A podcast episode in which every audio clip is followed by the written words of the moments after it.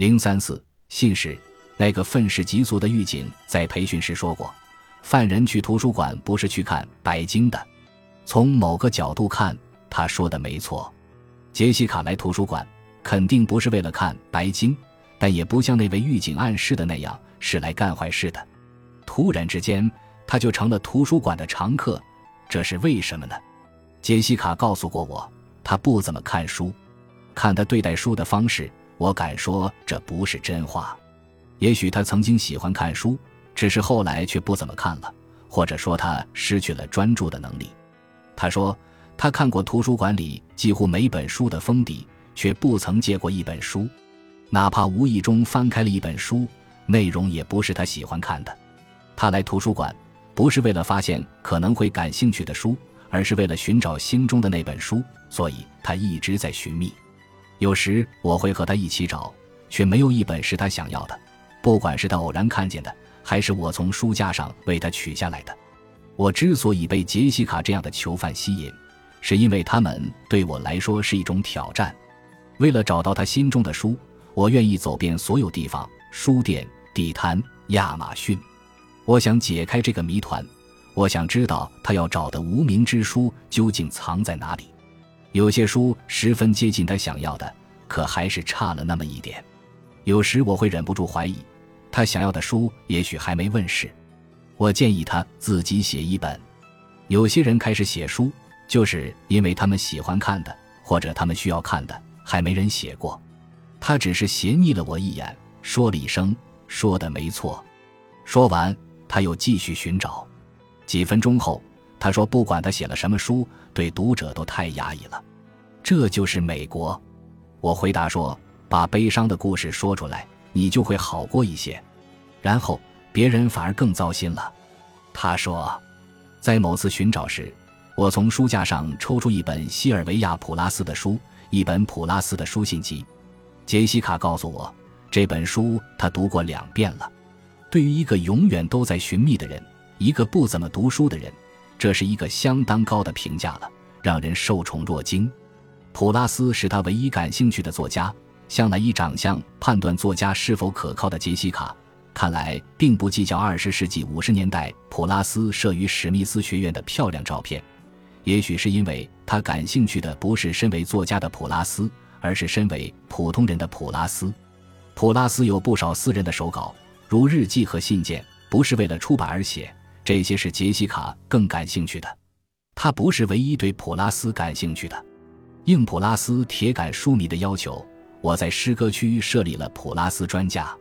其实我是不太情愿的，这也许会助长将普拉斯当烈士膜拜的气焰，让身陷囹圄的普拉斯信徒萌生自杀倾向。我问杰西卡，普拉斯的信件和日记里有什么让他如此着迷？这个问题让他眼前一亮。太多了，他说一切我都喜欢。他翻开那本书，向我读他最喜欢的段落，滔滔不绝地读了二十分钟。他似乎对普拉斯的神秘主义尤其着迷。一九五八年六月十日，普拉斯向母亲写道：“地铁站的吉普赛人为我算命，他的牌上是一个邮差，说我不久就会收到佳音，生活会变得更好。这可真是讽刺。”他往后又翻了几页。说十五天后，普拉斯果然时来运转，欣喜若狂地写下了邮差送来的佳音。原来他卖给《纽约客》两首诗，赚到了三百五十美元。按照普拉斯的描述，一定是吉普赛人的预言成真了。这笔钱够他在波士顿支付整整三个月的房租。作为一个波士顿人，这句话深得杰西卡的喜爱。杰西卡还很喜欢普拉斯，一有好消息。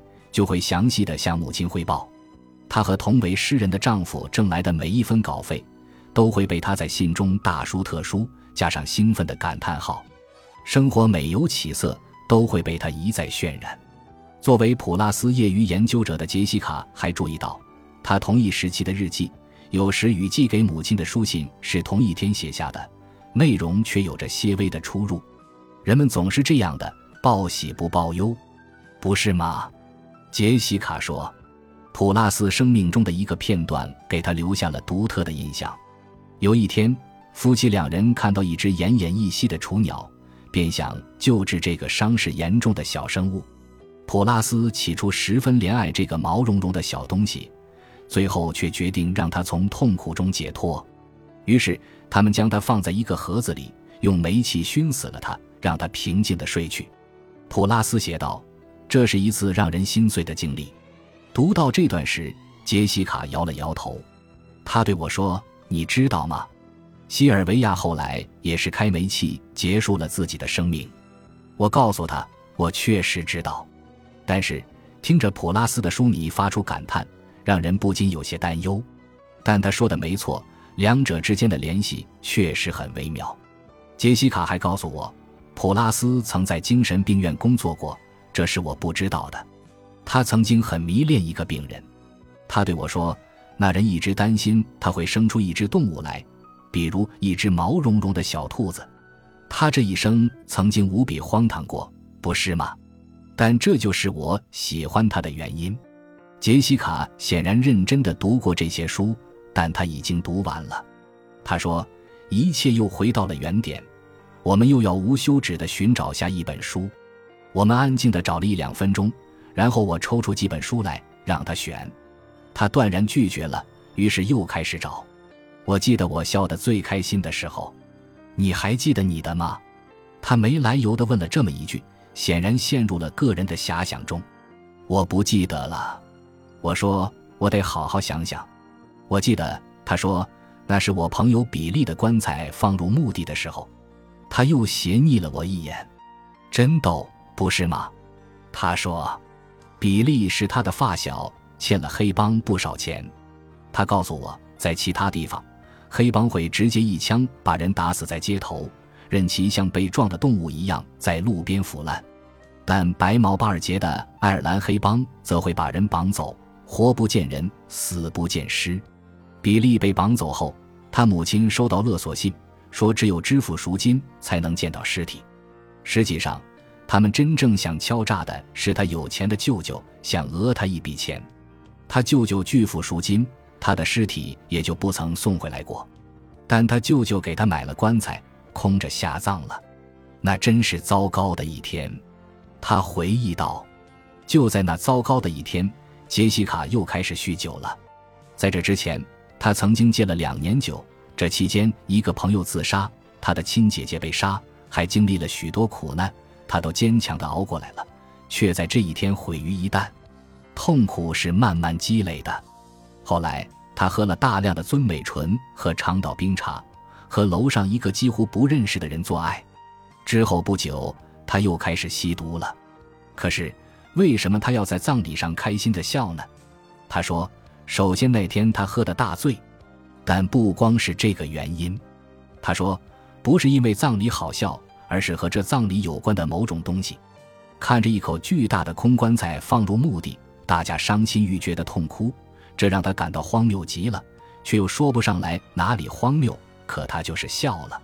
我不知道，他说，我只是在想，该死的比利也许会突然出现在大家身后，大喊：“你们哭啥呢？”他绝对干得出这种事来。